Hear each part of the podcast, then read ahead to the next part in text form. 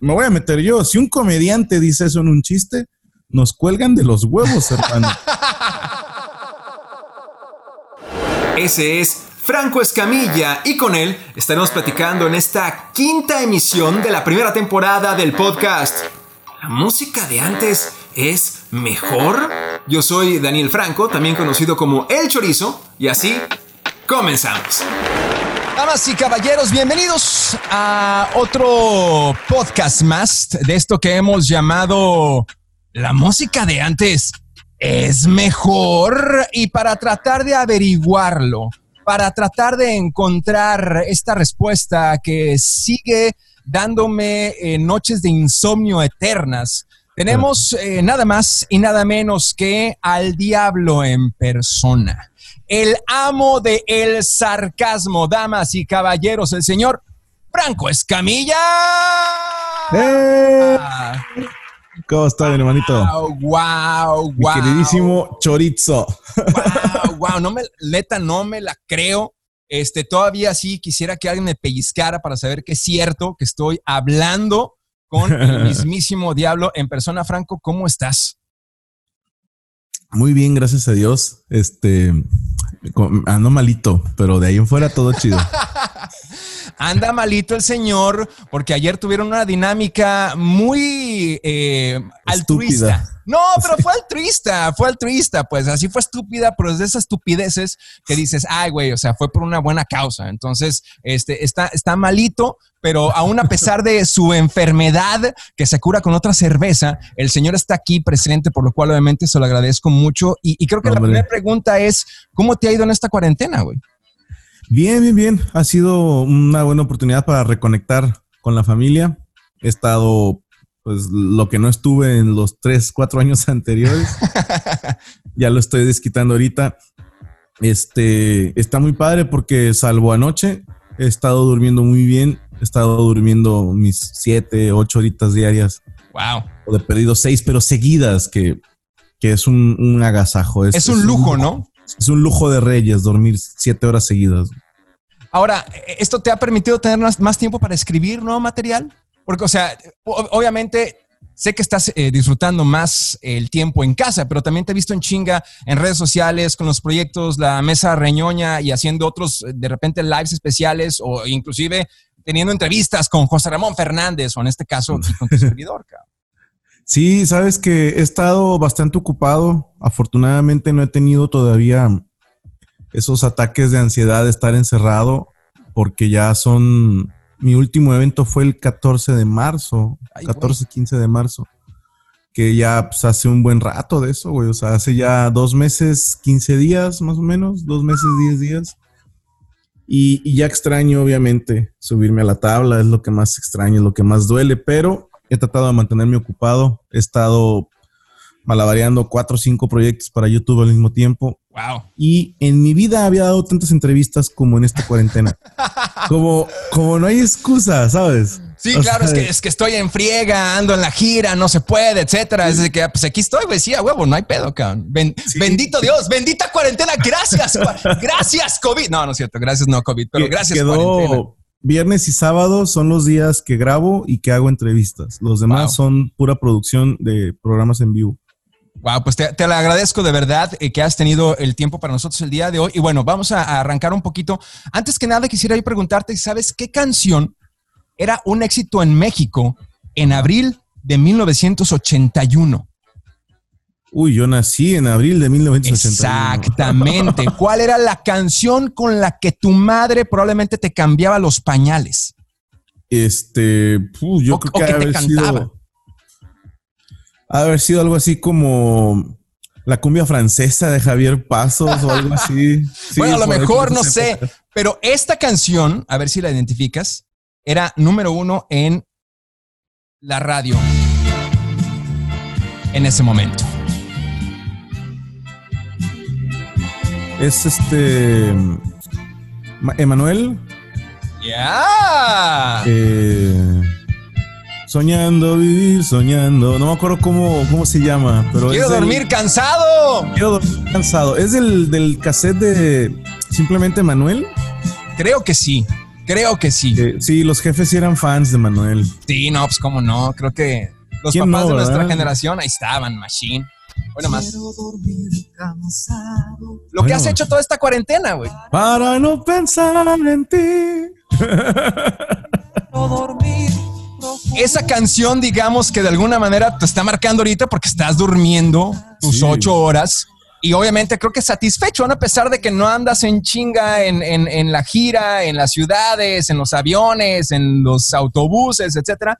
Estás obviamente durmiendo satisfecho de los proyectos que estás haciendo. Entonces, eh, hay, hay una, hay una teoría, hay un estudio que dice que, eh, bueno, antes de pasar esta teoría, vamos a entrar ya de plano a la pregunta de oro. Señor, ¿la música de antes es mejor? Depende.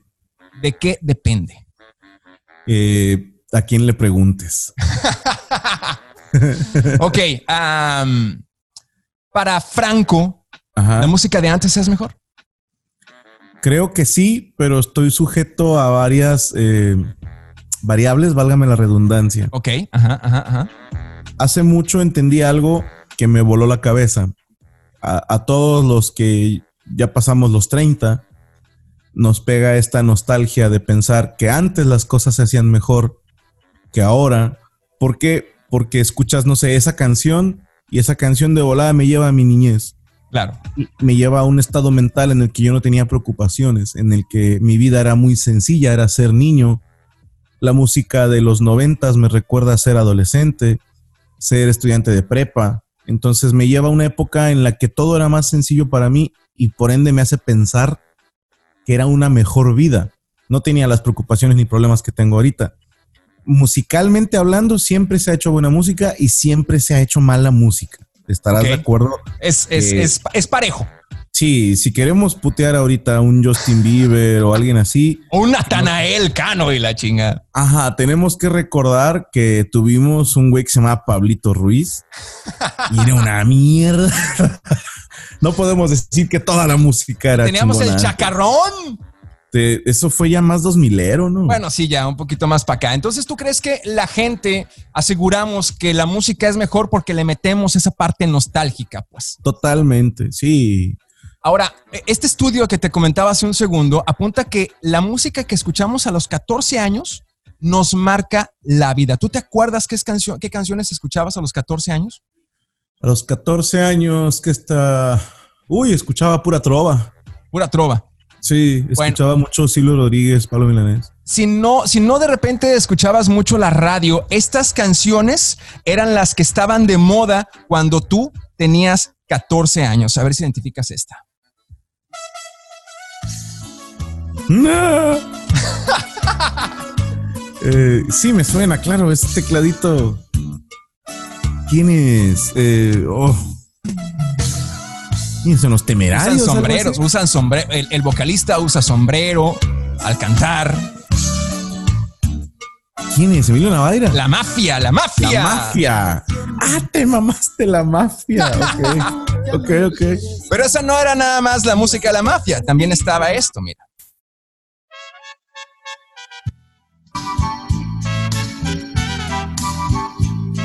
¿Qué es Pandora? Celina. Celina, ¿cómo no?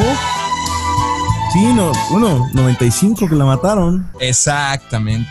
Sí, por ahí más o menos tendría yo 14, 15 años. No me queda más. Todavía, todavía no te mudabas Ya, a ya. Monterrey. No, to- yo me vine a los 16 años, entonces todavía hasta el 96, 97 te manejo música de centro y sur. La que sigue, sí, obviamente te la vas a identificar bien, cabrón, y era también parte de tu adolescencia, aunque quizá no la escuchabas mucho. Vato, esa me llegaba bien duro.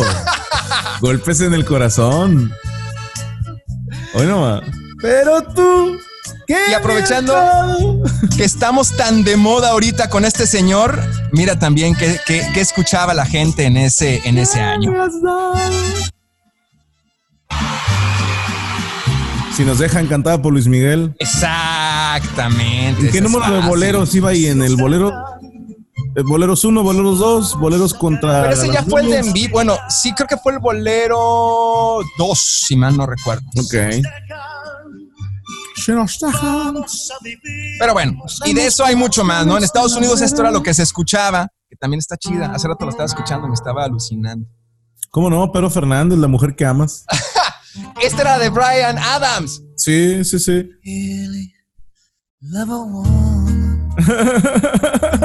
Que sí, que nosotros la escuchamos mejor, más, más bien con, con- con Pedro, con Pedrito Infante.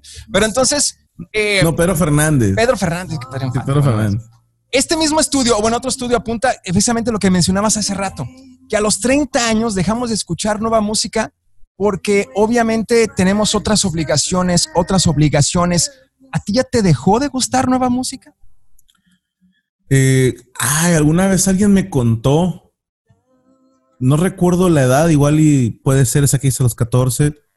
Según yo era más por ahí de los 17 a 20, que es cuando dices, ya no voy a agarrar grupos nuevos, ¿no? Que dices, ya tengo como mi dream team de grupos, pero tu servidor este, consume y vive mucha música y en ese estar buscando siempre cosas nuevas para mí, no que sean grupos nuevos Claro. pero te puedo decir que, por ejemplo, hace unos 3, 4 años empecé a escuchar mucho un grupo japonés que se llama Baby Metal, Wow. que es una, es o lo aman o lo odian, porque es un grupo, es un producto así, o sea, no, no tiene historia, no tiene un, un fondo. Es- son tres niñas que cantan metal y están así de que súper eh, niña tierna, súper kawaii, pero las rolas están bien buenas, güey. o Ahí está, sea, mira, ahí está, ahí está, ahí está, ahí está. Gimme Chocolate se llama esto. ¿Cómo no? ¡Wow! Está bien hardcore, güey. O sea, tiene su. Pero las voces de las morrillas son acá de que bien tiernecitas, pero con esas distorsiones y ese doble bombo le da algo. ¿Tú crees, que, ¿Tú crees que los músicos de ahora la tienen más fácil por los adelantos tecnológicos? Eh, sí y no. Sí y Es- no. Tú puedes ahorita agarrarte, comprar cualquier instrumento, el que quieras, Sí. te metes a YouTube y buscas tutoriales de cómo empezar a tocarlo y vas a aprender cómo tocarlo. Y antes teníamos que buscar una casa de música, una casa de la cultura, algún vecino que el amigo del amigo de un amigo daba clases de algún instrumento y solamente así podías aprender. Y para sacar, cuando todavía no tenías, yo me acuerdo mucho que te toma, no sé, uno o dos años aprender a sacar canciones de oreja, como dicen vulgarmente que ya con escuchar la canción ya sabes qué tonos son. En ese inter tenías que esperarte a los nuevos tomos de guitarra fácil que llegaban a las tiendas de revistas, porque era la única manera de sacar la letra y la música de una canción. Y ahorita tú te metes a, a cualquier buscador de internet y pones letra y música de tal rola y ya la puedes tocar. Por ese lado, sí la tienen más fácil, pero creo que ahorita te exigen más calidad. Hay tantos músicos y tan buenos que ahorita ya no, no está tan fácil hacerte músico de un grupo, músico de estudio, qué sé yo. ¿E- ¿Esta tecnología hace que la música de hoy sea mejor que la de antes?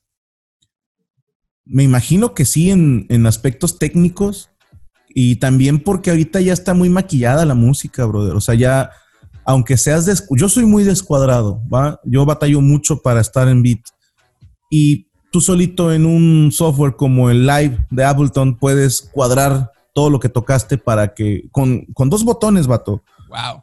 Sí, o sea, con un control U, no sé qué tecla sea, y ya puedes hacer que lo que tocaste caiga bien a tempo. Entonces, sí, sí puedes maquillar mucho, ya se, se usa para todo el autotune, ya hay manera de hacer que, que cualquier persona suene bien. Y Ahora- antes no había eso. E- Esta, esta facilidad que, que- que hablábamos es también en cierta parte una exigencia en esta vida en la que queremos que todo esté inmediato, ya. O sea, como decías, lo buscas en internet y ahí está. Le damos un uso y lo desechamos. ¿Tú crees que, que- que- que esta forma de vivir está provocando que las nuevas generaciones tengan malos gustos musicales? Mm, creo que, que está provocando que no tengan paciencia. Digo, no sé, ¿cuántos años tienes tú, güey? Yo tengo 40, güey. 40 años, va, me vas a entender perfectamente. Cuando un artista sacaba un nuevo LP o un nuevo cassette, que eran, no sé, 10 tracks, a lo mejor 12 tracks, a lo mejor cuatro no te gustaban, Ok. a lo mejor. Sí, sí, sí, sí. Pero había tres o cuatro tracks que eran las rolas y, y dos o tres que medio te gustaban. Y yo lo he visto con todo respeto, salvo algunas excepciones, que de repente checas el disco de alguien y nada más una rola es la que le pegó y las demás dices, no, no creo que le hayan metido tanto cariño al resto de las rolas. Están de relleno. Están de rellenote y la gente ya no le da tiempo a un disco tampoco. Ya a veces ni a una canción, vato. O sea, la, la retención que tiene, la capacidad de atención que tiene esta nueva generación es pongo un video y tiene 30 segundos para Gustarme. conquistarme. Si no, me cambio a otra cosa. Entonces, tiene que ser un intro que llame mucho la atención o que esté muy pegajoso, algo que sea fácil de recordar para que la gente se quiera quedar a escuchar toda la canción. Y te tienes que ir en chinga al estribillo para que obviamente de ahí se enganche la gente y ya no pierda tanto tiempo en ese desmadre. Imagínate si ahorita se hubiera lanzado la canción November Rain. No pega, vato. No pega porque el intro se tarda demasiado. Ah, me, me- me cuesta trabajo aceptarlo, pero, pero es verdad. Es verdad, es verdad. ¿Tú, tú crees que ahorita eh, el, el hecho de que ya se esté legalizando, eh, La mota. Sí, claro, la mota y, y- que, esté, que esté más, más atractiva ese desmadre, e, es, es- está generando que se, descom- se- la música tenga ese, ese, eh, ese, estri-. Ese, ese- que la gente la juzgue y diga, esa es música de marihuanos solamente porque están fumando marihuana. Pues, ah, perdón, pues. es que me saca de onda porque hace poquito escuché de un género nuevo que son algo así como llamado corridos verdes. Los corridos verdes, los corridos tumbados. Bueno, corridos verdes es uno y la corriente que me imagino derivó de ahí deben ser estos corridos tumbados, que uno de los principales exponentes precisamente es el joven eh, Natanael Cano, que abiertamente el vato, pues obviamente vive en California, es mayor de edad, pues le mete sabroso a la marihuana. Es el que puteó a. Ese, a, ¿A quién Pepe fue? Aguilar, Pepe a Pepe Aguilar. Aguilar, no, andaban ahí en endimes y diretes entre Pepe Hay, Aguilar y hay que saber escoger con quién te peleas, güey. Hay, hay que. Digo, el maestro Pepe Aguilar es un musicazo de toda la vida. No nada más como canta, como toca, como escribe y físicamente te pone una putiza. Entonces, Ah, claro, creo que le, claro, fa- claro. le falló escoger a sus rivales. Bueno, sí, esta nueva corriente no es, un, no es música marihuana, o sea, es música que habla sobre marihuana. ¿Estás de acuerdo que el corrido, si nos ponemos estrictos, vato, los corridos vienen desde la época de, la revolución, Claro. donde los soldados revolucionarios eran marihuanísimos. sí, sí, no, pues ahí está. Vato, digo, no, la, canción de la cucaracha, Exactamente. la letra original dice, no tiene marihuana que fumar. No dice una pata para andar. Y sí, o sea, en, en la época de la revolución, los Lo corridos eran es- eh, compuestos y cantados probablemente por banda muy marihuana, pero no, no- vaya, la marihuana no es un género, o sea, es, es, una, es una planta y ya, no es un género musical. Ahora, yo lo que de repente eh, defiendo de alguna manera es que eh, juzgar o, o- o señalar a, a estos morros por fumar marihuana abiertamente eh, en, en- en- de, de diario, vaya, o de todos los días o a todas horas, no lo sé. eh, no es muy diferente a lo mejor a lo que hacía Mick Jagger con los Rolling Stones al inicio de su carrera. Y, y ahorita obviamente decir, güey, los Rolling Stones, 50 años de trayectoria, los monstruos rockeros, eh, digo, no por eso di- eh, es, es eh, de, de emitir lo que hicieron en su época, pues que también eran bastante Y desmadrosillos. se metieron de todo. A huevo. a Mira, huevo. yo lo veo de esta manera. Los grupos estos, este, esta nueva corriente que habla de corridos sobre marihuana y eso, que si es una buena o mala influencia, no lo sé, pero también hay muchas canciones que hablan de alcohol. Sí, y digo, si nos vamos a poner así, que hablamos que los dos son una droga, que los dos eh, causan adicción, que los dos tienen un daño neuronal, qué sé yo, lo que le quieras echar es lo mismo. Y digo, si nos vamos a poner nenes a decir hay que prohibir canciones que hablen de marihuana, va, entonces hay que prohibir también canciones que hablen de alcohol y que hablen a lo mejor de, no sé, estas rolas nuevas de reggaetón que, no sé, si ves te mama letras, sí que dices, no mames, o sea, ¿cómo? No sé, creo que decía un pedacito, ¿cómo te atreves a venir sin panties o con panties, no entendí el mensaje. es el vato reclamándole a la vieja, ¿por, por qué? ¿Por qué no traes calzones? ¿O Muy probablemente eh, eh, reclamándole que llegó con calzones, ¿no? a lo mejor ya sabía lo que iba, digo, no sé, eh, pensando en la temática reggaetonera de algunos artistas de ese género. Sí, digo, pero ¿estás de acuerdo que si lo dijera un rockero, lo, lo apedrean? en redes. Eso es misógino o si me voy a meter yo, si un comediante dice eso en un chiste, nos cuelgan de los huevos, hermano.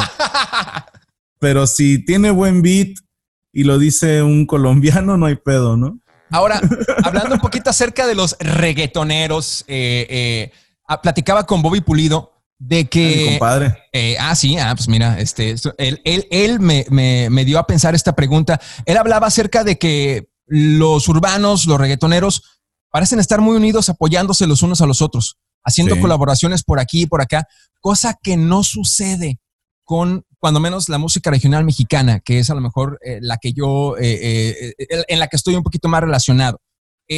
¿Consideras que esto es verdad y por qué está pasando esto? Claro que es verdad, digo, no puedes negar la cantidad de, de featurings que se hacen, de colaboraciones, pero esto obedece a, bueno, pero bueno. en el género regional, en el género de rock, qué sé yo, no es una disquera. Sí, o sea, hay mucho independiente. Claro. Y en el tema del reggaetón, casi todos, casi todos pertenecen a los dos o tres mismas empresas. Entonces, mm, es más fácil decirle yo a alguien de mi, de mi disquera o de mi firma, oye, trabaja con él porque también es de los míos y vamos a hacer crecer juntos este movimiento. Y entienden que, que la unión hace la fuerza, ¿no? Y no por nada, actualmente y desde hace muchos años, y estoy seguro que durante muchos años más, el género reinante es el reggaetón. Ponte cualquier top 10 de popularidad de cualquier revista, de cualquier página, de cualquier lo que quieras, y vas a encontrar del top 10, 7 u 8 canciones llevan reggaetón. No es casualidad, es el género que está reinando. Lo están haciendo bien las cosas. Lo están haciendo bien y creo que de alguna manera, bueno, eh, han provocado que sean, que sean la moda. O sea, en este momento es, es, la moda y eso es inevitable. No sé si a lo mejor en un futuro la moda regresará a ser la banda o regresará a ser el norteño o será la música pop o será el rock otra vez en tu idioma. Digo, obviamente sabemos que algunas eh, eh, propuestas regresan, pues es, es, un círculo. Pero bueno. Ah, Vato, el pop es reggaetón ahorita. Claro, Claro. o sea, todo el pop es reggaetón. Hubo un momento, ¿te acuerdas en que todo el pop era, ¿cómo le llamaban? Como dance. Ajá, sí, sí, sí, claro que sí. Hubo un momento en que el, todo el pop se hacía en dance. Ahorita se hace en reggaetón. Y la gente obviamente está disfrutándolo y como tal, bueno, se les permite, ¿no? Ah, claro. Dentro de las pláticas que tuve hace poco, platiqué con el pinche Rica. Él es este, la mano derecha de Pepe Garza por allá en Los Ángeles, en la famosa Qué Buena. Y hablábamos acerca de que no tenemos un equivalente a Vicente Fernández o a un, Juan Gabriel. Eh, y, decíamos que era porque hay una cantidad tan enorme de artistas ahorita que es difícil que destaque uno. ¿Tú crees que se debe a eso o es porque realmente no ha nacido alguien tan talentoso? No, creo que tiene que ver, eh, de entrada, es un tema de, de probabilidad y estadística, ¿va? Wow, ok. Sí, sí, sí. Si tú tienes 100 eh, personas y solo dos de ellas les interesa cantar regional, no hay garantía que esos dos sean buenos. Sí, o sea, son los dos que hay y se acabó. Porque los otros 98 eh, dicen, la mitad quiere ser reggaetonero y la otra mitad quiere ser banda y entre ellos tiene que buscarse un talento. Entonces, al haber más competencia, eso eleva la calidad del ejecutante y eso eleva las, la probabilidad de que sea algo pues que le pueda gustar a más gente. A lo mejor si, si más chavitos soñaran con ser una estrella como Pedro Infante, como Vicente Fernández, como Jorge Negrete, pero honestamente pregúntale a 100 mil niños y te puedo garantizar que ninguno te va a decir yo quiero ser el próximo Pedro Infante. No, quieren ser eh, Bad Bunny, quieren ser J Balvin, quieren ser Maluma. ¿Y, quién no, hermano? O sea, mira dónde está parado un Bad Bunny, mira dónde está parado un Maluma, un J Balvin. O sea, ¿por, ¿por qué no va a ser aspiracional? Claro que la gente va a querer eso. Ven los videos y dicen, mira las, las morras que trae, el carro que trae, el dinero que tiene, la fama, todo eso. Eso es lo que está haciéndose aspiracional ahorita. ¿Será que de alguna manera tu labor eh, como comediante eh, en, en- la manera en que obviamente has destacado y has eh, permitido que también otros comediantes también destaquen, genere que venga una generación muy cabrona de comediantes? Claro, eh, programas como Están Parados y Comedy Central provocaron que en México surgiera una nueva generación de comediantes que nosotros lo decimos de broma, cada tres meses salen 100 nuevos. Sí, no, no se da abasto la cantidad de bares. ¿Por qué? Porque muchos comediantes, muchos compañeros jóvenes empezaron a hacer talleres para enseñarle a otros jóvenes a hacer comedia. Y yo tengo ya 12, 13 años, no, no sé honestamente, pateando en la comedia y en mi vida había visto tantos jóvenes haciendo comedia. Cuando yo empecé, éramos tres morros los que hacíamos comedia. Wow. Eran puros señores y éramos tres menores de 30 años. Te lo juro, tres nada más. Damn. Y ahorita vete a cualquier bar de comedia y te reto a que encuentres un cuarentón. No, no los hay. Estamos aquí haciendo podcast y en nuestras casas Sí. encerrados para que no nos vaya a dar coronavirus y la chingada. Que ya somos población de riesgo. Franco Escamilla, muchísimas gracias de verdad por permitirnos este espacio. Eh, No, y de verdad por, por eh, eh, aceptar tan, tan de buena manera y tan rápidamente esta invitación con un podcast que está iniciando y que obviamente está buscando, pues de alguna manera también pues da- darle a la gente una solución a esta pregunta que de repente he escuchado mucho en, en- en nuestros abuelos, en nuestros padres, inclusive en gente de nuestra misma edad. Entonces te agradezco mucho de la verdad poder eh, eh, permitirnos husmear en tu mente y saber tu Ajá. opinión al respecto, carnal. Muchísimas gracias. Y si algún joven eh, se está sintiendo de que decimos que si la música actual o no, no te apures. En 15, 20 años nos vas a entender y vas a decir, en mis tiempos se hacía buen reggaetón, no como esta mierda de ahora. ¿no? Entonces, se entiende, es algo de rucos, quejarnos junto a los jóvenes. Es, es, es lo único que podemos hacer. Ustedes ganan en todo, cabrones. Tenemos que ganar. Tenemos que unirnos para ser quejumbrosos en esta vida. Franco Claro, de eso se trata ser anciano. Ah, claro que sí, disfrutémoslo entonces y seamos capaces de ser ancianos para siempre. Muchísimas gracias, Franco, una vez más. Por nada, hermano. Te mando un abrazo bien grande y, y, eh, perdón, eh, me están por acá. ¿Quieres decirle hola a Franco Haciendo Escamilla? señas obscenas. Ah, ok. ¿Eh? Oh, perdón, es que mi esposa es tu fan, entonces. Hola, ¿cómo está, comadre? No te escucha.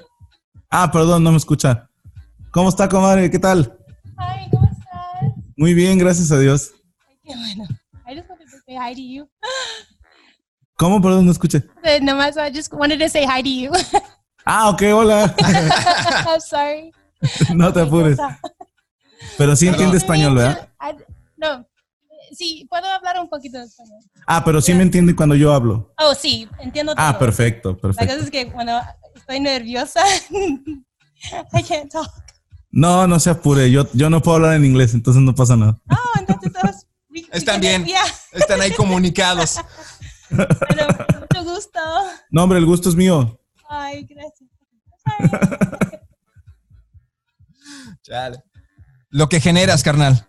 Provocas dile pasiones hasta en mi misma. Para que ese sí lo vea bien, güey. Ah, sí, ¿tienes un monólogo en inglés? Sí, chécalo, está en mi canal. Lo voy a buscar. en- ¿Tienes un monólogo en inglés? Ya, lo vamos a buscar. Carnal, muchas Ahorita. gracias. Un abrazo enorme. Bendiciones. Igualmente, y que tengas un excelente fin de semana. Gracias, hermano. Te mando un abrazo. Gracias, hasta luego. Árale, bye. Gracias por acompañarnos en la quinta emisión de la primera temporada del podcast. ¿La música de antes es mejor? En nuestra próxima emisión estaremos platicando con el trovador Gerardo Pacheco, alias El Patch. Y esto es un adelanto de lo que nos dijo. Yo creo que si hubieran estado switcheados este, Joaquín Sabina, que en lugar de nacer en, en España, hubiera nacido en Estados Unidos, y este Bob, este... ah, John Lennon. No, el Oh, Bob otro, Dylan. el- eh, Bob Dylan. Bob Dylan. O sea, para mí son equivalentes en Oh, idiomas claro. distintos. Sí, sí, sí, sí, para mí, para mí.